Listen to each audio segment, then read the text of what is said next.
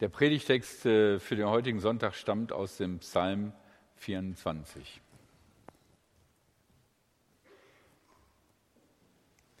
Dem Herrn gehört die Erde mit allem, was sie erfüllt. Ihm gehört das Festland mit seinen Bewohnern. Denn über dem Meer hat er die Erde verankert. Über die Fluten der Urzeit macht er sie fest. Wer darf hinaufziehen zum Berg des Herrn? Und wer darf seinen heiligen Ort betreten? Jeder, der mit schuldlosen Händen und ehrlichem Herzen dort erscheint. Jeder, der, eine, der keine Verlogenheit kennt und keinen Meineid schwört. Wer das tut, wird Segen empfangen vom Herrn und gerecht gesprochen von Gott, der ihm hilft. Dies ist die Generation, die nach ihm fragt. Sie suchen dein Angesicht, Gott Jakobs. Ihr Tore des Tempels, seid hoch erfreut. Ihr Türen der Urzeit, öffnet euch weit. Es kommt der König der Herrlichkeit. Wer ist der König der Herrlichkeit? Es ist der Herr. Er ist stark und mächtig. Es ist der Herr. Er ist machtvoll im Kampf. Ihr Tore des Tempels, seid hoch erfreut. Ihr Türen der Ur Urzeit, öffnet euch weit. Es kommt der König der Herrlichkeit. Wer ist der König der Herrlichkeit? Es ist der Herr der himmlischen Heere. Es ist der König der Herrlichkeit.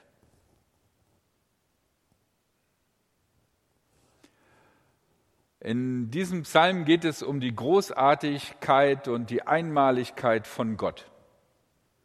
Und das ist nicht leicht irgendwie rüberzubringen, weil wir werden Tag aus, Tag ein mit Superlativen beballert.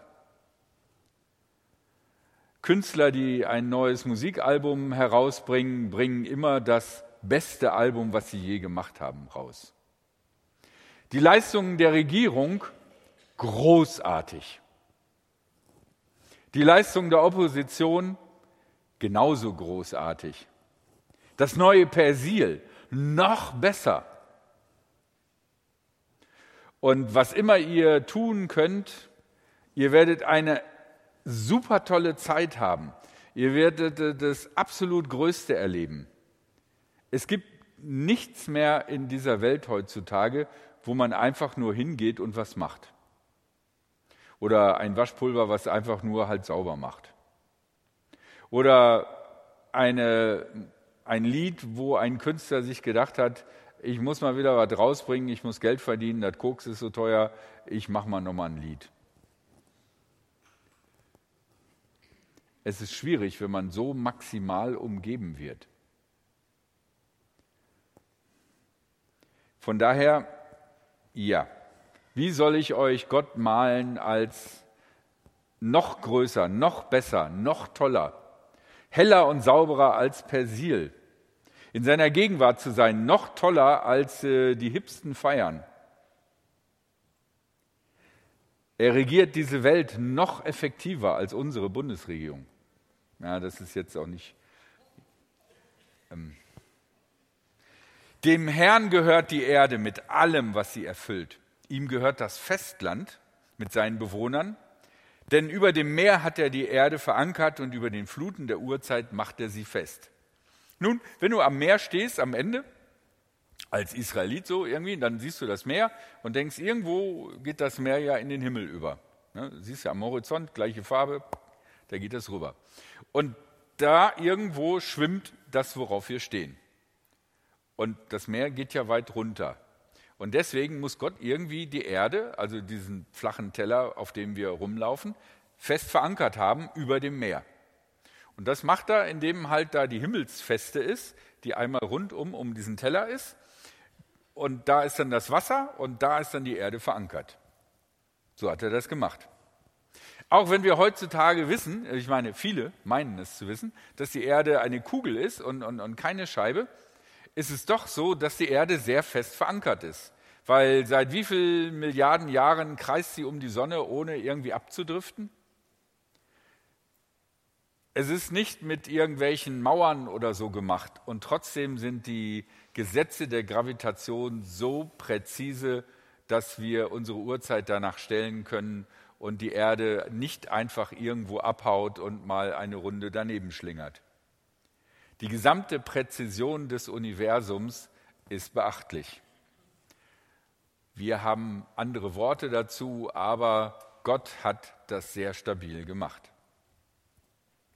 Und wenn man sich vorstellt, dass Gott also so ein großartiger Gott ist, der das ganze Universum geschaffen hat und dafür sorgt, dass das alles sinnvoll funktioniert, wenn man tatsächlich in seine Nähe kommen könnte, wer dürfte zu so einem bedeutenden Gott? Nun, wenn du zu bedeutenden Menschen willst, musst du eigentlich in der Regel selber bedeutend sein. Kein bedeutender Mensch möchte sich mit unbedeutenden Menschen abgeben, sondern nur wenn du bedeutend bist, wirst du auf die richtigen Fäden eingeladen, hast du die richtigen Kontaktdaten und man kann an deinem Handy sehen, wen du kennst an wichtigen Leuten. Wenn du wichtig bist, kriegst du die Telefonnummern von wichtigen Leuten. Wenn du nicht wichtig bist, ja, dann musst du deine Freunde anrufen. Wer also darf zu Gott? Zu Gott dürfen all die, die ehrlich und aufrichtig sind, die reinen Herzens sind. Ob du wichtig bist oder unwichtig, groß oder klein, reich oder arm, ist egal. Die Herrlichkeit Gottes drückt sich aus in der Ethik, darin, dass du das Gute tust und das Böse vermeidest. Und zum Schluss heißt es auch noch, der Starke und Mächtige, der alle Kämpfe gewinnt das hat vielleicht heute für uns einen Beigeschmack und wir sagen vielleicht, also so einen großartigen Gott möchte ich gar nicht, der so alle Kämpfe gewinnt. Stellt euch mal Robin Hood vor. Ihr kennt alle Robin Hood, oder? Kennt ihr Robin Hood? Okay. Jetzt stellt euch mal vor, man würde einen neuen Robin Hood-Film machen mit Robin Hood in der Hauptrolle. Klar, Logo, ne, ist ja ein Film von Robin Hood. Und äh, Robin Hood äh, möchte also äh, die Reichen berauben, die Armen beschenken halt was man so macht als Robin Hood, kann aber leider nicht mit Pfeil und Bogen umgehen. Jedes Mal, wenn er versucht, so einen Pfeil abzuschießen, geht es schief. Was für ein Film wäre das? Würde so einer irgendwie was hinkriegen? Nee, ne? Robin Hood muss doch irgendwie was können. Er muss doch Erfolg haben. Er muss doch die Reichen besiegen können. Ansonsten ist die Geschichte ja, ja sinnlos. Aus diesem Grund heraus ist es wichtig, dass Gott groß, stark und mächtig ist. Weil wenn Gott Gerechtigkeit in dieser Welt umsetzen will, dann braucht er Einfluss. Dann braucht er Macht. Und wir können sehen, dass die Art und Macht, die Gott benutzt, um die Welt zu besiegen, eine ganz andere ist. Nämlich ein kleines Kind. Und was es bedeutet, dass äh, Gott in Form eines kleinen Kindes kommt, in der Gestalt eines kleinen Kindes. Darüber wird die Elisabeth mehr erzählen.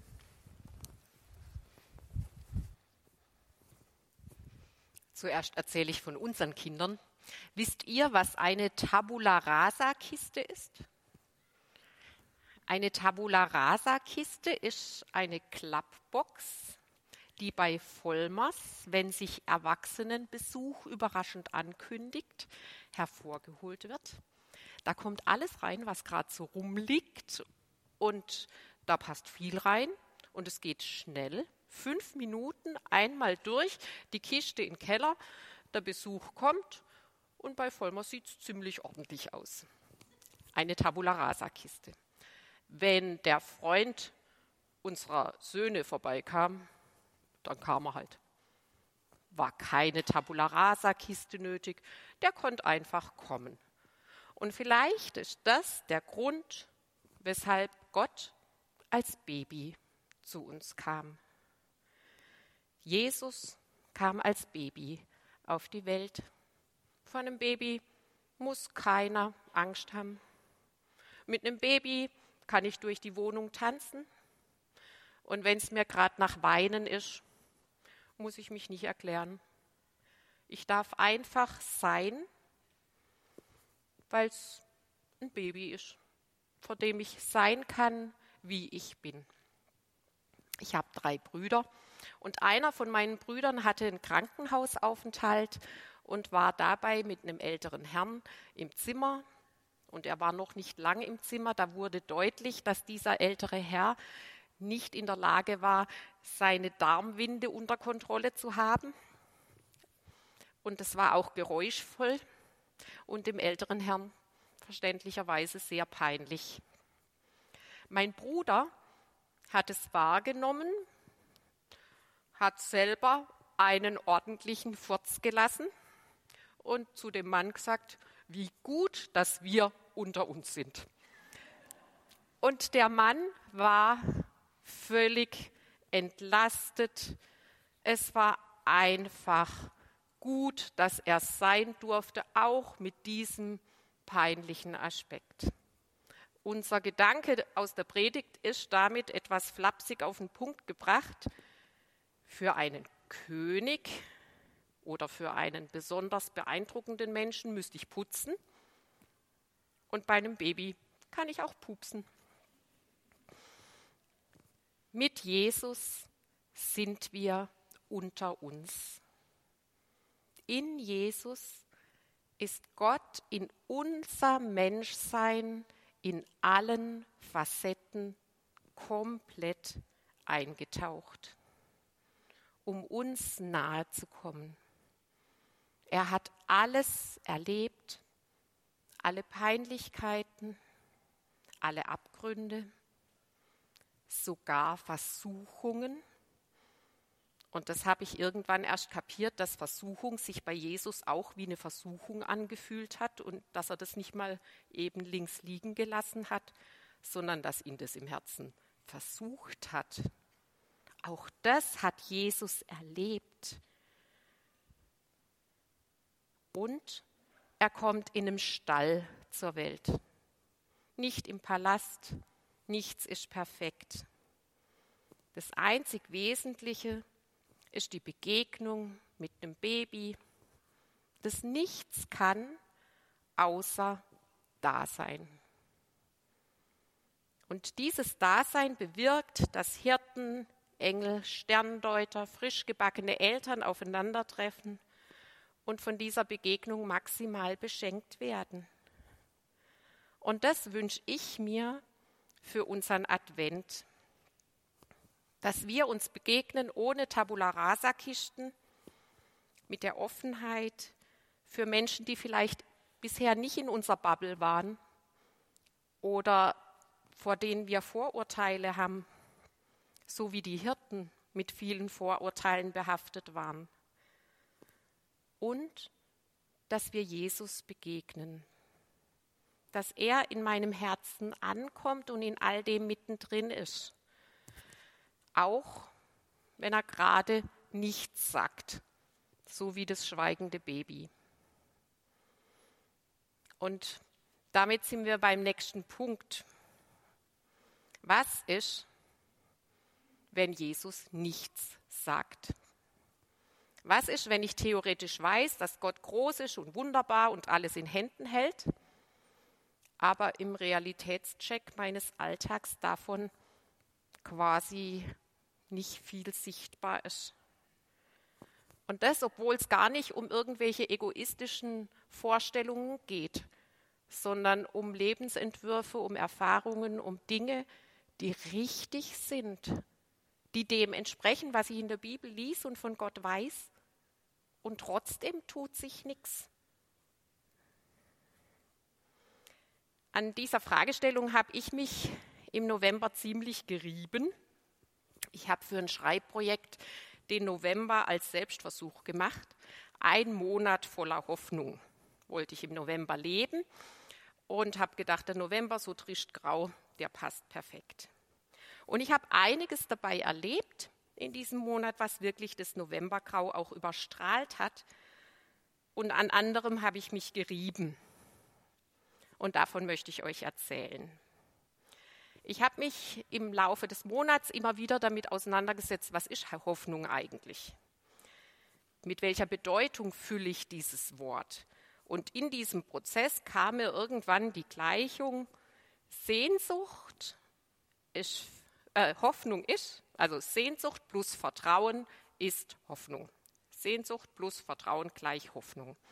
Diese Gleichung ist für mich so in mir aufgetaucht. Und ich habe sie dann mal in mein Tagebuch aufgeschrieben.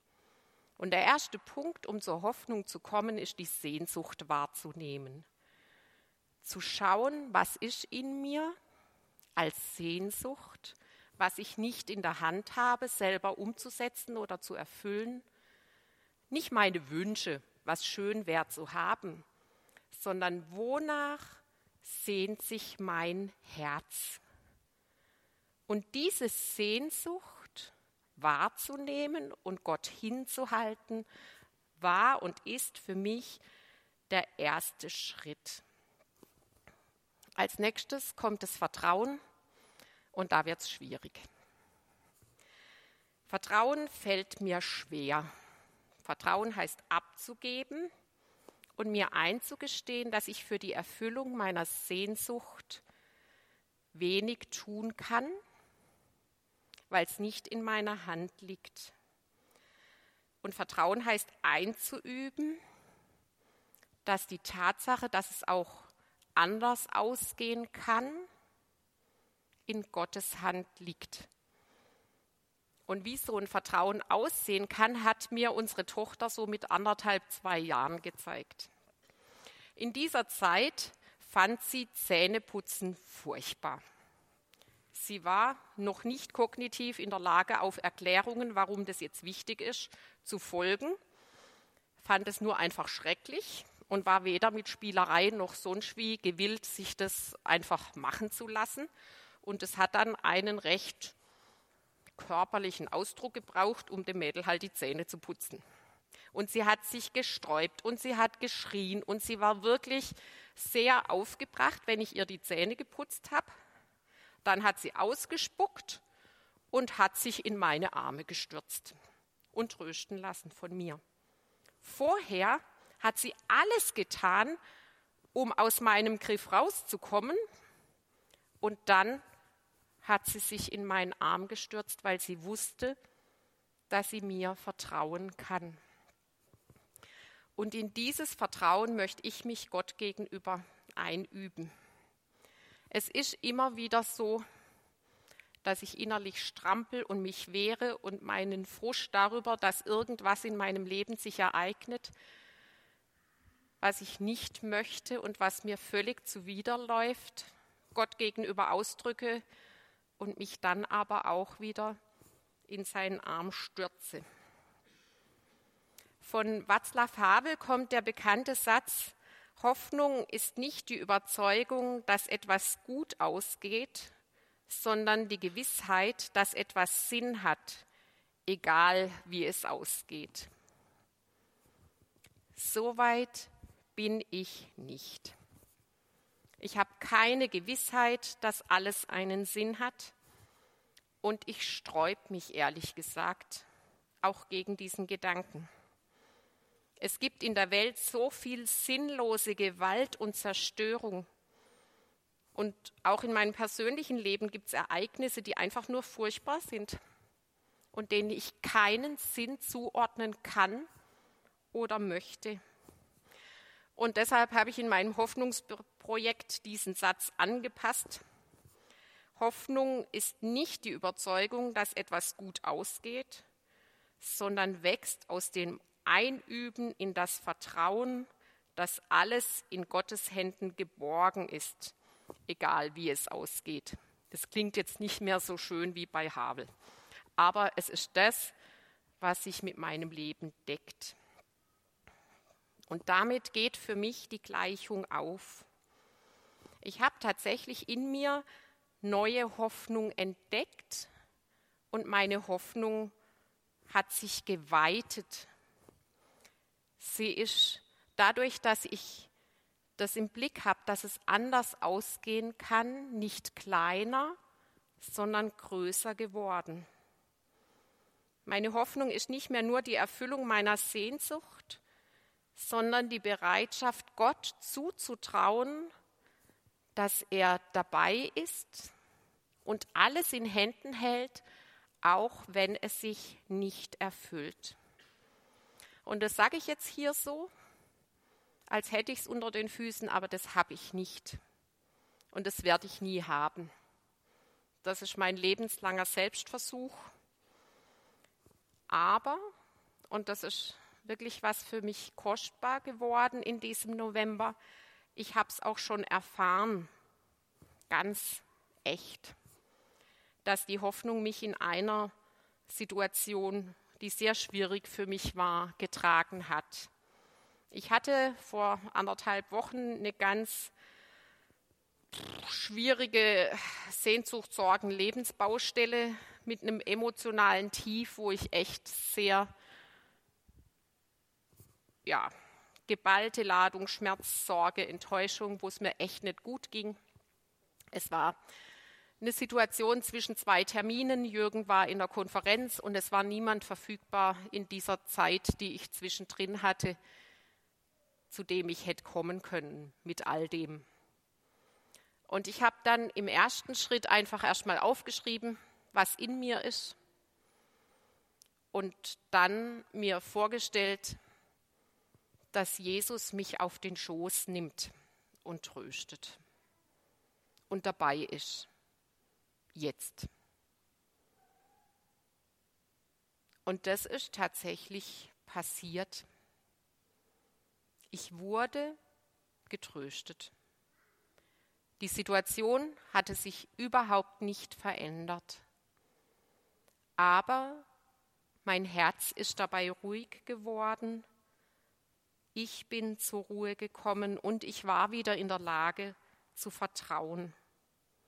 Und für mich wurde ein Stück wahr in dem Psalmvers, ich habe Segen empfangen vom Herrn und wurde gerecht gesprochen von Gott, der mir hilft.